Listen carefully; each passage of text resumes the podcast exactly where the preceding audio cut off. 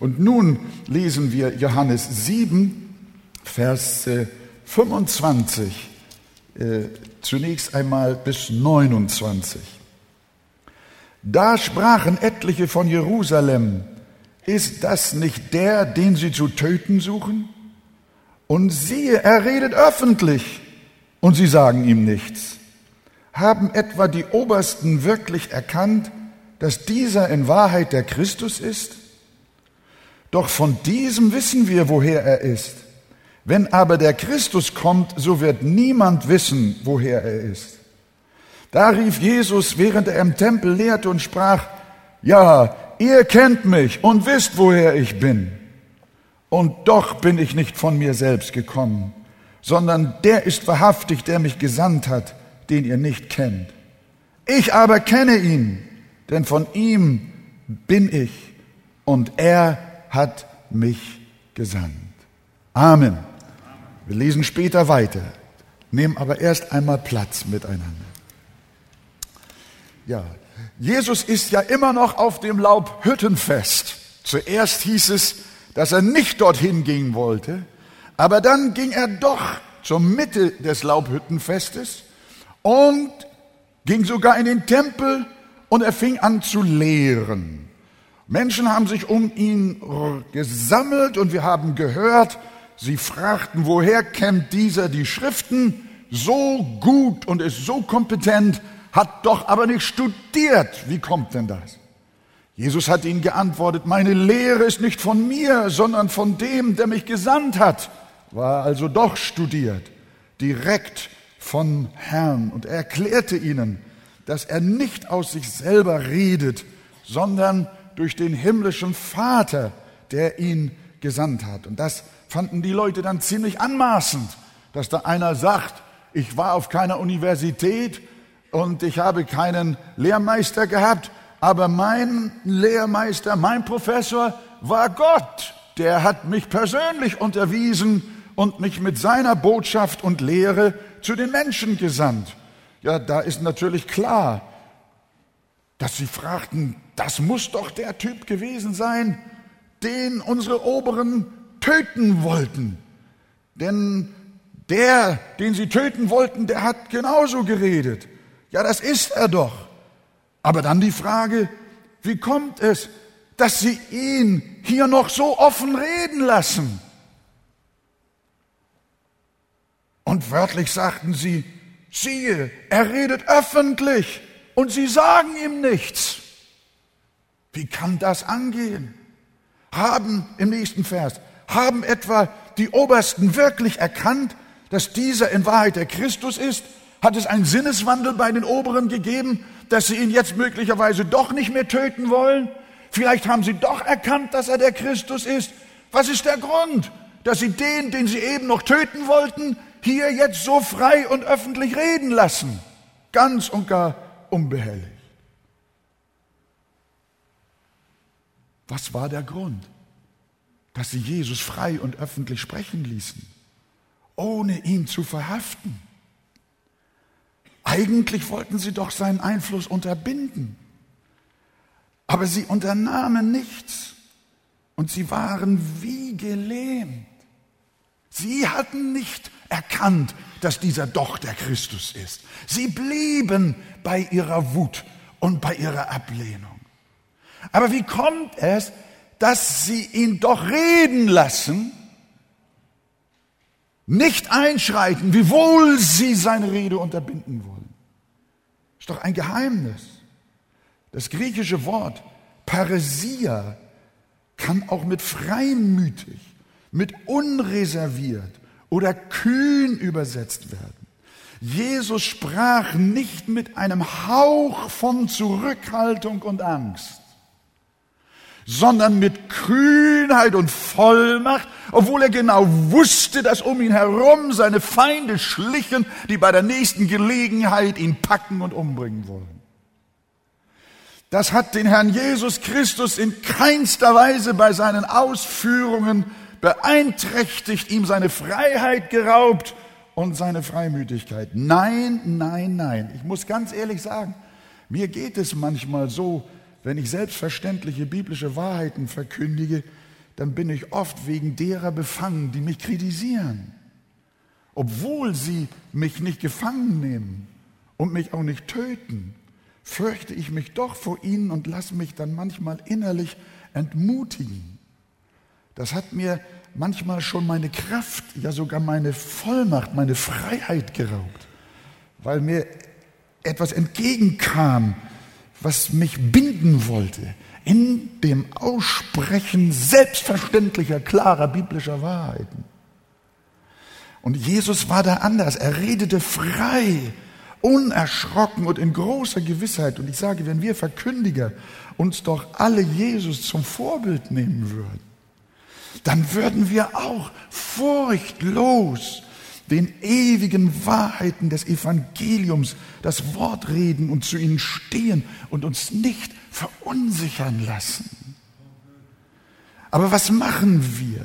Irgendeine Wahrheit, irgendein Gebot Gottes ist nicht mehr opportun für unsere Zeit, kommt nicht mehr gut an und schon werden wir feige und wir ducken uns und wir wollen bloß keinen Anstoß erregen und uns keine Unannehmlichkeiten einhandeln. Und dann werden wir immer kleinlauter. So war Jesus nicht. Er wollte nicht Frieden um jeden Preis, auch wenn es die Wahrheit kostet.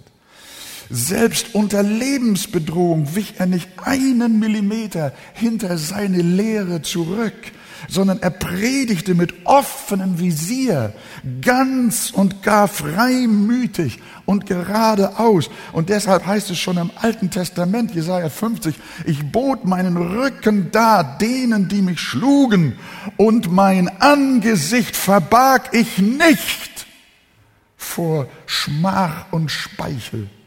Aber Gott, der Herr, hilft mir. Darum werde ich nicht zu Schanden.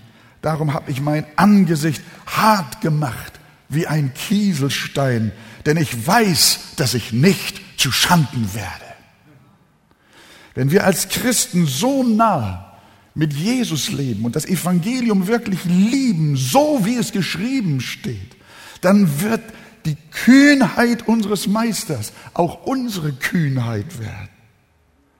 Diese Freimut zum Evangelium haben auch die Apostel besessen.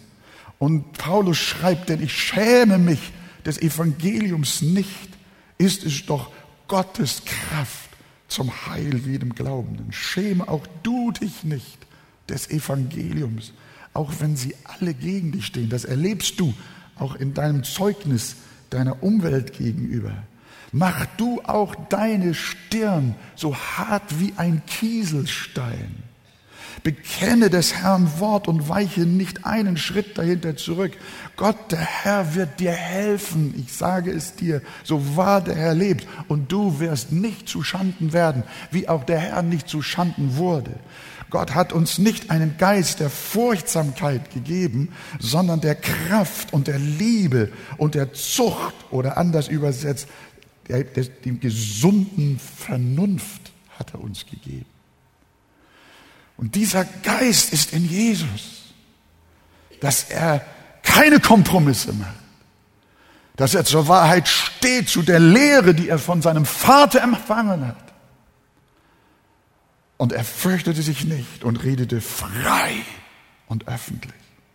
Während die Zuhörer noch rätselten, für wen die Obersten Jesus möglicherweise hielten, machten sie sich dann selbst ihre Gedanken und meinten, ihr habt ja eure Bibel auf eurem Schoß, Vers 27. Dann haben sie gar miteinander da diskutiert und haben gesagt, wir wissen, woher er ist. Wenn aber der Christus kommt, so wird niemand wissen, woher er ist. Für sie war klar, dass der Jesus, der gerade zu ihnen spricht, nicht der wahre Messias sein kann. Sie haben da also ihre Überlegungen angestellt. Äh, denn von dem weiß niemand, woher er ist, haben sie gesagt. Der wahre Messias, wenn der kommt, da weiß niemand, woher er ist, haben sie gesagt. Entscheidend ist, dass wir jetzt feststellen, dass die Leute, die Jesus zuhörten, der Meinung waren, dass der wahre Messias wie aus heiterem Himmel kommen muss und niemand ihn kennt. Aber von Jesus, der da gerade vor ihnen stand und predigte, der kann es nicht sein, denn wir wissen, haben sie gesagt, woher er kommt. Wir wissen, woher er kommt.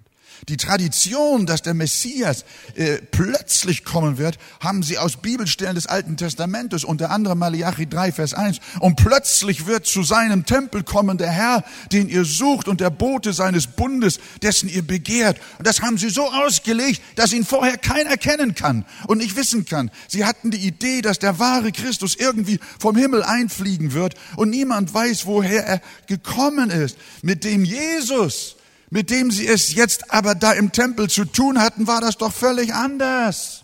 Hey Bursche, dich kennen wir doch. Wir wissen doch, deine Mutter war Maria und dein Vater war Josef und du bist doch aus Nazareth. Und von da, aus dieser elenden Ecke, kommst du doch. Wenn du der wahre Messias wärst, dann würdest du plötzlich kommen und keiner würde wissen, woher du bist, aber dich kennen wir und wir wissen, woher du bist. Fertig war ihre Geschichte. So hatten sie Jesus in ihre Schublade gesteckt. Das ist natürlich interessant. Und was sagt Jesus dazu? Vers 28. Da sagte Jesus oder rief Jesus und sprach, ja, ihr kennt mich und wisst, woher ich bin. Das war, da war ein Hauch von Ironie da drin. Merkt ihr das? Ja klar, ihr kennt mich und ihr wisst, woher ich bin. Das will heißen, ihr meint genau zu wissen, woher ich komme und wer ich bin, und ihr packt mich sogleich in eure Schublade. Und ich sag euch, liebe Gemeinde und liebe Freunde, auch heutzutage haben die Leute schnell eine Antwort, wer Jesus ist. Er kommt doch aus Nazareth und sein Vater und seine Mutter kennen wir doch auch. Er ist ein guter Mensch, hat anderen geholfen, viele wichtige Worte gesagt. Wie oft habe ich Menschen getroffen, die mir sagten, Jesus, von Jesus reden Sie. Wissen Sie, dazu will ich Ihnen mal meine Meinung sagen. Und dann haben sie erzählt über Jesus. Da wussten sie auch, woher er kommt und wo er wohnt und wer seine Mutter und sein Vater ist. Und die wussten alles über Jesus. Und ich habe immer gedacht, ist ja interessant, woher wissen die das? Das habe ich noch nie in der Bibel gelesen. Aber die wussten immer so gut Bescheid und Jesu Antwort auf die heutigen Schlaumeier ist dieselbe. Ja, ihr kennt mich und wisst, woher ich bin. Vielleicht sind Menschen auch heute Morgen hier, die reingekommen sind und die sagen, ich weiß genau über Christus Bescheid und über den christlichen Glauben und über die Bibel. Ich war im Konfirmandenunterricht, ich weiß das alles. Ihr braucht mir da nichts erzählen in der Arche. Ja, ja, und so ist das dann. So hat man dann schon so seine festgelegte Meinung und hört gar nicht mehr zu. Und du hast ein Urteil über Christus gesprochen, dass er nicht der Retter ist, nicht der Messias und nicht dein Heiland. Aber Jesus geht jetzt zurück und wird ernst in Vers 28 und 29. Da sagt er, ich bin nicht von mir selbst gekommen, sondern der ist wahrhaftig, der mich gesandt hat denn ihr kennt ihn nicht. Ich aber kenne ihn, weil ich von ihm bin und er mich gesandt hat. Merkt ihr, Jesus hält an seiner Botschaft fest, auch wenn die Leute sich die Ohren zuhalten wollen und das nicht mehr hören möchten. Tragisch ist hier obendrein noch, dass die Juden sich alle bestens im Alten Testament auskannten und in der Tat hätten sie wissen müssen, was dort von Christus wirklich gesagt worden ist. Sie haben viel gewusst, aber sie haben nichts erkannt. Sie waren ein Leben lang in der Synagoge und trotzdem unwissend. So ist es heute auch mit vielen Christen sogar. Sie sind von Kindesbeinen an Mitglied in einer Kirche, haben den Konfirmationsunterricht mitgemacht und kennen ihre jeweiligen christlichen Traditionen. Aber eins fehlt ihnen. Sie kennen Jesus nicht. Sie wissen nicht wirklich, wer er ist.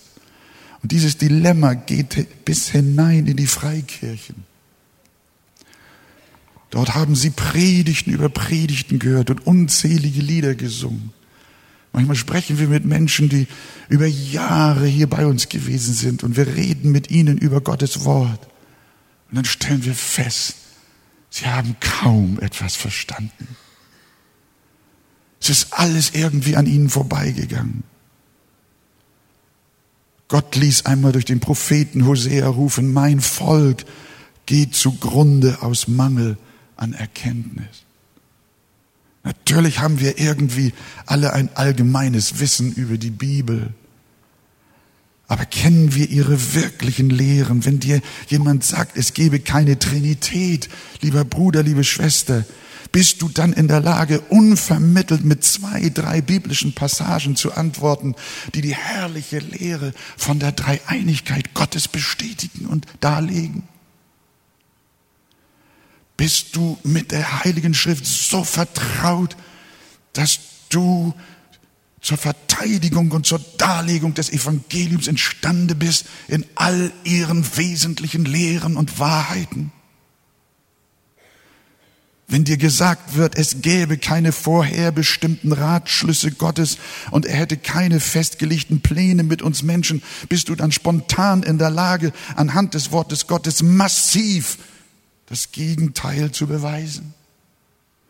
Wenn dich jemand fragt, warum Millionen und Abermillionen Menschen seit dem Sündenfall bis heute nie das Evangelium gehört haben, kommst du dann wegen der gängigen Vorstellung, dass Gott ein liebender Gott ist und doch alle Menschen gleich behandeln müsse, kommst du dann ins Schleudern?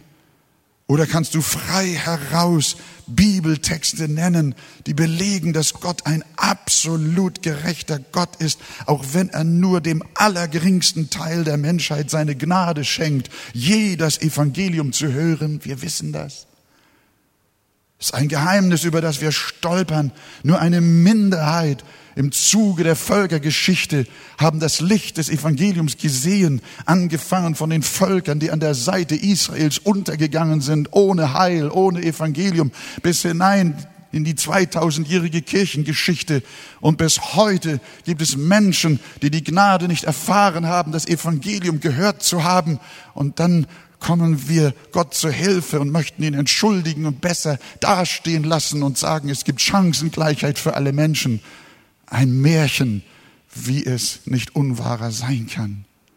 Die Wahrheit ist, alles, was Gott tut, ist gerecht. Und er kann mit dem Seinen machen, wie es ihm gefällt, wie der Töpfer es mit dem Ton doch auch tut.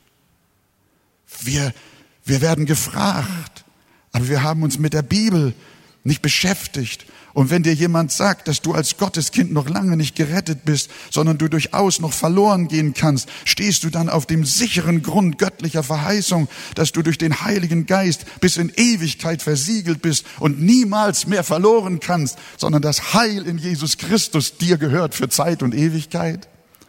Oder läufst du Gefahr, dir vom Pseudo-Auslegern die Gewissheit deines Heils zu rauben? Merkst du, wie wichtig die Erkenntnis Gottes ist? Wir bekamen einen Brief von einer verzweifelten Zuschauerin, die hat auch fest daran geglaubt, dass sie, Jesus sie für immer bewahren wird. Da kommt ihr Pastor zu ihr und sagt, liebe Frau, man muss zwischen Heilsgewissheit und Heilssicherheit unterscheiden.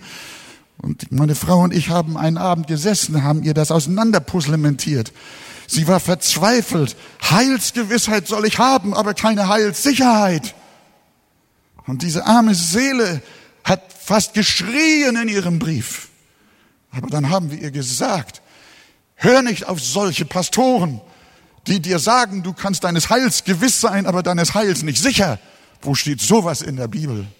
Sondern der Herr Jesus hat gesagt, ich und mein Vater sind größer als alle und niemand wird euch aus meiner Hand reißen und sie werden in Ewigkeit nicht verloren gehen. Sagt ihr Amen?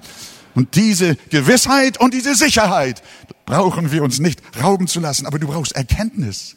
Du musst wissen, wer Jesus ist. Ja, ihr kennt mich und wisst, woher ich bin. Im Grunde genommen meint er, du weißt viel, aber du hast wenig erkannt. Um dem aus dem Wege zu gehen, rief er bereits schon im Wort Gottes gelehrte Paulus, ich möchte ja ihn erkennen und die Kraft seiner Auferstehung. Das ist aber das ewige Leben, dass sie dich, der du allein wahrer Gott bist und den du gesandt hast, Jesus Christus erkennen in Jesu Namen. Amen. Wir stehen auf zusammen und lesen den zweiten Abschnitt. Das ist Vers 30 bis Vers 36. Johannes 7, Vers 30 bis Vers 36. Da suchten sie ihn zu ergreifen, aber niemand legte Hand an ihn, denn seine Stunde war noch nicht gekommen. Viele aber aus der Volksmenge glaubten an ihn und sprachen, wenn der Christus kommt, wird er wohl mehr Zeichen tun als die, welche dieser getan hat. Die Pharisäer hörten, dass die Menge diese Dinge über ihn murmelte. Darum sandten die Pharisäer und hohen Priester Diener ab, um ihn zu ergreifen. Da sprach Jesus zu ihnen, noch eine kleine Zeit bin ich bei euch und dann gehe ich hin zu dem, der mich gesandt hat. Ihr werdet mich suchen und nicht finden. Und wo ich bin, dorthin könnt ihr nicht kommen. Da sprachen die Juden untereinander, wohin will er denn gehen, dass wir ihn nicht finden sollen? Will er etwa zu den unter den Griechen zerstreuten gehen und die Griechen lehren? Was ist das für ein Wort, dass er sprach, ihr werdet mich suchen und nicht finden, und wo ich bin, dort könnt ihr nicht hinkommen. Wir nehmen Platz miteinander. Die Gesamtüberschrift über unser Thema und diesen Text lautet, der rätselhafte Christus. Und diese Unterüberschrift kann heißen, suchet, so werdet ihr nicht finden.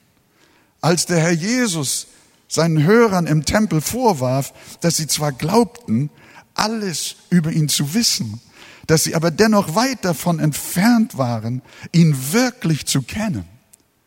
Und als er obendrein noch behauptete, der mich gesandt hat, den kennt ihr nicht, ich aber kenne ihn, weil ich von ihm bin und er hat mich gesandt, da suchten sie ihn zu ergreifen. Das hatten wir schon öfter. Als nun doch, also nun doch, Wagten sie es endlich? Nein, nicht wirklich. Denn im nächsten Satz heißt es, aber niemand legte Hand an ihn, denn seine Stunde war noch nicht gekommen. Ein gewaltiger Satz. Ein unsichtbarer Schild muss um Jesus herum gewesen sein. Sie wollten ihn gefangen nehmen, aber konnten nicht. Eine verborgene Macht hat sie davon abgehalten. Vielleicht sind Engel da gewesen, denen dem Sohn Gottes gedient haben und ihn bewahrt haben. Denn die Stunde Gottes für seine Verhaftung war noch nicht da. Dieses Zeugnis der Schrift macht wieder einmal die Wirklichkeit der Souveränität Gottes da, klar. Die Heilsgeschichte läuft nach einem genauen Zeitplan. Soll ich das nochmal sagen? Die Heilsgeschichte, auch die Weltgeschichte, läuft nach einem genauen Zeitplan. Gott hat keinen Plan B, falls irgendetwas anders laufen sollte, als er dachte. Gott hat nur einen Plan und den setzt er um. Und zwar genau, wie er will. Und deshalb steht hier, aber niemand legte Hand an ihn. Sie wollten und taten es doch nicht. Warum? Weil Gottes Plan erfüllt werden musste. Sein Schedule, sein Zeitplan. Liebe Geschwister, das gilt auch für uns als Kinder Gottes. Die abwehrende Hand des Allmächtigen ist über dir. Auch dich schützen heilige Engel. Jemand hat gesagt, du bist unsterblich, solange Gottes Zeit nicht erfüllt ist. Sie dürsteten nach seinem Blut. Sie waren wild entschlossen, ihn umzubringen. Aber eine geheime Macht hat sie gelähmt. Und so sind auch, so wird auch nicht ein Haar auf deinem Haupt gekrümmt, ohne die Erlaubnis des Allerhöchsten. Weißt du das eigentlich? Nicht ein Haar. Nicht einmal solch ein Peanutsleid kann man dir antun, ohne Gottes Willen. Denn Gottes Ratschlüsse sind unbezwingbar. Die Bibel sagt, in eines Mannes Herzen, Sprüche 19, Vers 21, und es gibt ja hunderte von diesen Bibelstellen. In eines Mannes Herzen sind viele Pläne, aber zustande kommt der Ratschluss des Herrn. Haben wir das gehört? Menschen mögen mit allerlei Anschlägen gegen den Herrn kommen wollen, aber ihre Mühe ist umsonst. Sprüche 21, Vers 30, da wird es noch stärker formuliert. Klugheit ruft Salomo. Klugheit, Scharfsicht und Einsicht richten nichts aus, wenn du es mit dem Herrn zu tun bekommst. Gottes Ratschluss hat die Kreuzigung minutiös festgesetzt und da war kein Mob und kein Tyrann in der Lage, dass dies durcheinandergebracht werden könnte. Sollte noch sechs Monate dauern, wenn ihr das mal so richtig euch anschaut, könnt ihr das herausfinden, bis alles geschehen wird. Und so ist es auch mit deinem Leben, solange Gottes Stunde nicht da ist wird dir kein Leid geschehen. Du kannst dich jetzt zurücklegen und dich entspannen. Du hast irgendwelche Ängste mit dir gebracht. Was wird heute, was wird morgen, was wird übermorgen sein? Ich darf dir einfach zurufen, du kannst dich ganz entspannen und wissen, du bist in dem Zeitrahmen Gottes gesichert, den er dir für dein Leben gegeben hat und dir geschieht nichts, was seinem Plan entgegenstellt. Solange Gottes Stunde nicht da ist, Psalm 91, Vers 5, ist ein gewaltiges Wort. Du sollst nicht erschrecken vor dem Grauen der Nacht, vor den Pfeilen, die des Tages fliegen, vor der Pest, die im Finstern schleicht, vor der Seuche, die am Mittag Verderben bringt, wenn auch tausend fallen zu deiner Seite und zehntausend zu deiner Rechten, so wird es dich dennoch nicht treffen. Wenn Gottes Zeit für dich noch nicht da ist, hält er seine Hand über dich und du wirst übrig bleiben, selbst wenn alle anderen nicht mehr da sind. Ein Pastor sagte zu seiner Frau, die mit einem bestimmten Flugzeug nicht fliegen wollte, Liebling, mach dir keine Sorgen, du bist unsterblich bis zur Zeit des Herrn. Dann hat sie gesagt, ja, mein Süßer, aber trotzdem möchte ich nicht in dieses Flugzeug steigen. Kann man ja verstehen. Das kann man verstehen. Wir lächeln darüber und dennoch darf ich dich ermutigen. Vertraue deinem himmlischen Vater. Die Grenzen deiner Zeit waren gesetzt, ehe du geboren würdest. Wir haben in einer Predigt gehört, erst kürzlich auch zu diesen Texten, meine Zeit steht in deinen Händen. Ein wunderbarer Trost. Manche Leute machen aus dieser Wahrheit ein Problem. Warum, warum macht ihr ein Problem aus dem, was euch Kraft, was euch Freude, was euch Segen, was euch Zuversicht gibt und Sicherheit in eurem Leben? Etwas Besseres kann es doch gar nicht geben, zu wissen, mein Leben ist in der Hand Gottes und es läuft alles so, wie er es will. Und wir beten im Vater unser, dein Wille geschehe. Sagt's mal laut. Dein Wille geschehe. Während die einen Jesus verhaften wollten, aber nicht konnten, taten andere etwas ganz anderes. Wir lesen im nächsten Vers, ich muss jetzt der Reihe nach durchgehen und mich auch ein bisschen beeilen. Viele aber aus der Volksmenge glaubten an ihn. Ob es sich hierbei schon um rettenden Glauben handelte, das, glaube ich, müssen wir offen lassen. Aber es waren Menschen da, die sich für Gott öffneten, die positiv waren. Ihr Herz war nicht verhärtet. Im Gegensatz zu denen, die ihn am liebsten töten wollten. Eine zweigeteilte Zuhörerschaft also. Und so ist das Evangelium bis heute. Ist es nicht so? Dieselbe Sonne, die den Lehm härtet, schmilzt das Wachs. Und unter derselben Predigt werden einige Herzen verhärtet und andere Herzen werden weich. So war es hier. Bei den einen potenzierte sich der Hass und der Widerspruch und die Ablehnung. Und plötzlich heißt es in Vers 31, Viele aber aus der Volksmenge glaubten an ihn. Das hat man ja kaum erwartet. Nach diesem Aufstand da. Nach diesen Mordabsichten. Aber doch waren sie da. Und dasselbe Evangelium, damals das Jesus predigt und das wir heute aus der Bibel haben, verstockt den einen und erweicht den anderen. Entweder bist du für Christus oder du bist gegen ihn. Ein dazwischen gibt es nicht. Entweder willst du ihn haben oder du willst ihn loswerden.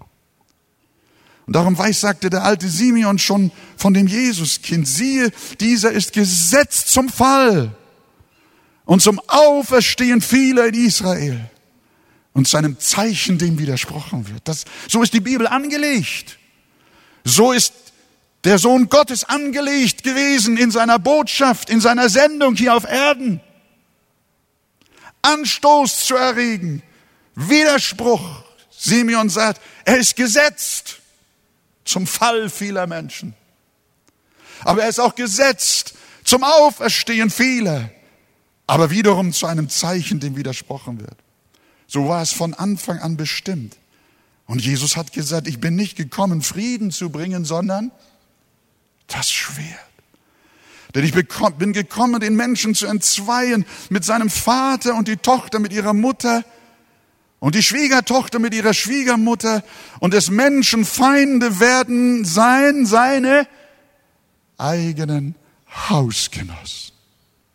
Die Trennungslinie des Evangeliums, die Trennungslinie der Wahrheit geht sogar durch die Familien hindurch. Bei Christus scheiden sich einfach die Geister. Neutralität gibt es nicht. Deshalb die Frage, auf welcher Seite stehst du? Das Letzte. Als die Obersten nun sahen, dass viele tatsächlich anfingen an Christus zu glauben, wurden sie nervös. Ihr habt es ja da gelesen. Sie wurden in ihrem Hass immer leidenschaftlicher gegen den Meister. Und wir lesen in Vers 32, Darum sandten die Pharisäer und die obersten Priester Diener ab, um ihn zu ergreifen. So weit war es bisher noch nicht gekommen. Aber als sie sahen, dass da Menschen waren, die an Jesus hingen und an ihn glaubten, da war die Linie überschritten. Eben waren sie noch gelähmt, eben haben sie ihn noch nicht anrühren können, eben war die Stunde Gottes noch nicht gekommen. Jetzt geht's aber weiter. Jetzt senden sie die Tempelpolizei. Nun müssen wir aber Tabula Rasa machen. Darum sandten sie die Pharisäer und die obersten Priester und Diener ab, um ihn zu ergreifen. Jetzt wollten sie endlich zuschlagen. Aber es klappte auch diesmal nicht. Es galt immer noch. Seine Stunde war noch nicht gekommen. In aller Ruhe, wir müssen die Ruhe unseres Meisters, unseres Heilandes hier bewundern. Ihr müsst diesen Text mal auf euch wirken lassen. Das hat Jesus überhaupt nicht aus der Ruhe gebracht. Das hat ihm den Frieden nicht geraubt, keine Panik, kein Entsetzen, sondern in tiefem inneren Frieden spricht der Heiland in Vers 33 jetzt dieses. Ich sage einfach, als hätte er gesagt, meine lieben Freunde, noch eine kleine Zeit bin ich bei euch. Und dann gehe ich zu dem, der mich gesandt hat. Ihr werdet mich suchen und nicht finden. Und wo ich bin, dorthin könnt ihr nicht kommen. Jetzt ist die Stunde nicht da, noch nicht da. Auch dann nicht, wenn die Pharisäer und Obersten bereits die Tempelpolizei für seine Verhaftung aussenden. Es bleibt bei Gottes Zeitplan. Aber es dauert nicht mehr lange, nur noch sechs Monate. Und Jesus sagt, was sagt er? Eine kleine Weile bin ich noch da. Dann gehe ich zurück zu dem, der mich gesandt hat. Dann werdet ihr mich nicht mehr sehen. Ihr werdet mich dann suchen, aber ihr werdet mich dann nicht mehr finden. Hört mal, ich, kommt ihr nicht da ein bisschen durcheinander? Heißt es nicht, hat nicht derselbe Jesus gesagt, suchet, so werdet ihr finden? Hat er das nicht gesagt? Aber jetzt sagt er, noch eine kleine Weile. Und ihr werdet mich suchen und mich nicht mehr finden. Oh, Volk, Zuhörer ihr Verstockten, ihr Verblendeten, ihr Widersprecher, ihr Ungläubigen. Gebt doch jetzt Acht, was euch Christus zu sagen hat. Jesus sagt genau andersrum. Ihr werdet mich suchen und mich nicht finden. Was für ein schockierendes Wort. In Amos 8, Vers 11 und 12 heißt es, siehe, es kommt die Zeit, spricht Gott der Herr, dass sie hin und her von einem Meer zum anderen, von Norden nach Osten laufen. Wozu? Und des Herrn Wort suchen und doch nicht finden werden. Liebe Gemeinde, lasst uns die Luft anhalten. Lasst uns stille werden. Es kommt die Zeit, spricht Gott der Herr. Sie werden hin und her laufen, des Herrn Wort suchen und doch nicht finden. Welch eine Tragik. Manchmal habe ich das Empfinden, als ob diese Zeit schon angebrochen ist. Denn zuhauf erhalten wir Zuschriften von schier verzweifelten und verunsicherten Fernsehzuschauern, die uns schreiben. Ich gebe mal so die Worte wieder im Gleichklang. Es hört sich fast alles im selben Klang an. Wo hört man noch ein solches Evangelium, schreiben sie. Früher haben wir das Wort noch so gehört, wie es geschrieben steht. Aber wo ist heute das Wort des Herrn geblieben? Ich lade euch ein, diese ganzen Briefe stapelweise zu lesen. Woche um Woche, Monat um Monat schreiben uns langjährige Gotteskinder, die ihre Bibel kennen und ihren Heiland lieben und die Wahrheiten des Evangeliums gelernt haben und festhalten wollen. Die schreiben, wo ist Gottes Wort heute noch? Jesus sagt, noch eine kleine Weile das ist eine Warnung. Und dann, dann werdet ihr mich suchen und mich nicht mehr finden. Darum ist meine Bitte an alle, die mich hier hören und das Wort Gottes hören, suchet den Herrn, solange er zu finden ist. Rufet ihn an, solange er nahe ist. Deshalb ist meine herzliche Bitte, mein Freund, verspäte dich nicht, auch unsere lieben Gäste, und Freunde und die, die lange Jahre schon kommen, aber noch nicht wirklich die Erkenntnis Christi als ihren Heiland und Erlöser gewonnen haben. Suche den Herrn, solange er zu finden ist. Der bekannte Evangelist Dwight L. Moody schloss in jungen Jahren eine Predigt mit den Worten ab, jetzt habe ich euch alle ermahnt. Geht jetzt nach Hause und denkt in Ruhe darüber nach und kommt morgen wieder und trefft eine Entscheidung für Christus. In derselben Nacht brach in Chicago, wie wir auch aus der Geschichte wissen, ein riesiges Feuer aus, in dem 50 Prozent jener Versammlungsbesucher, die am Abend noch bei Moody waren, in den Flammen den Tod gefunden haben. Moody war geschockt und verzweifelt. Aber er nahm sich fest vor, niemals mehr zu einer Versammlung oder zu einem einzigen Menschen zu sagen, geh nach Hause und denke darüber nach.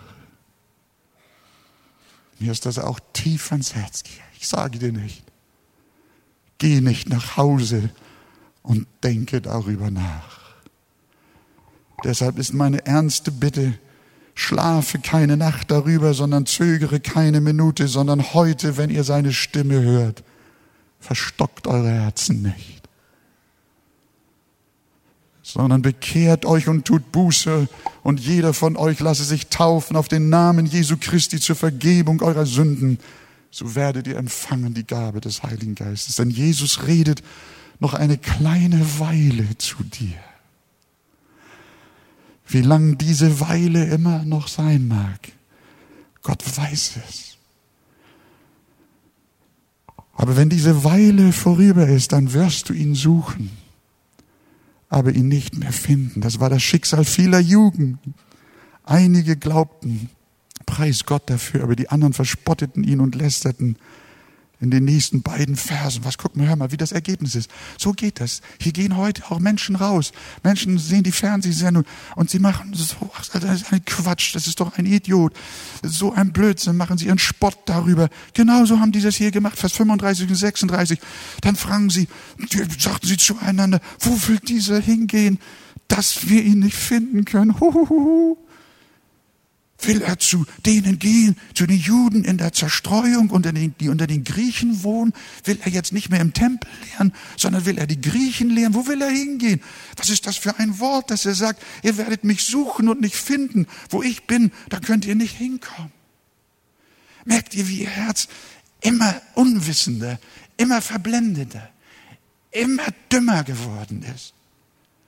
Es wurde immer bitterer und härter und sie haben nichts verstanden. Sie reden und reden und wissen alles, aber erkennen tun sie nicht. Gott bewahre uns vor einer solchen Verblendung, liebe Freunde. Bitte ihn um Gnade, dass du gerettet wirst. Nimm deine Bibel zur Hand und lies sie. Und fang nicht an, deine menschlichen und deine gefühlsmäßigen Schlüsse zu ziehen und irgendetwas, was du aus Traditionsgründen gelernt hast. Nimm es nicht, sondern lies Gottes Wort. Lass es auf dein Herz wirken. Es kann doch sein, dass die Sonne der Gnade auch dein hartes Herz schmilzt. Und ich glaube, der Heilige Geist wirkt, was er an den Täuflingen getan hat. Der Heilige Geist wirkt. Was hat der Herr gesagt? Ich will das steinerne Herz aus euch herausnehmen und ich will euch ein fleischendes Herz geben. Und ich will solche Leute aus euch machen, die mit Freude mir folgen und in meinen Geboten wandeln, spricht der Herr. Halleluja. Darum eine kleine Weile will ich noch unter euch sein. Jesus ist noch eine kleine Weile hier für dich. Aber diese Weile ist der Tag der Gnade und der Tag des Heils. Zur angenehmen Zeit habe ich dich erhört und am Tag des Heils dir geholfen. Siehe, jetzt ist die angenehme Zeit. Siehe, jetzt ist der Tag des Heils. In Jesu Namen. Amen.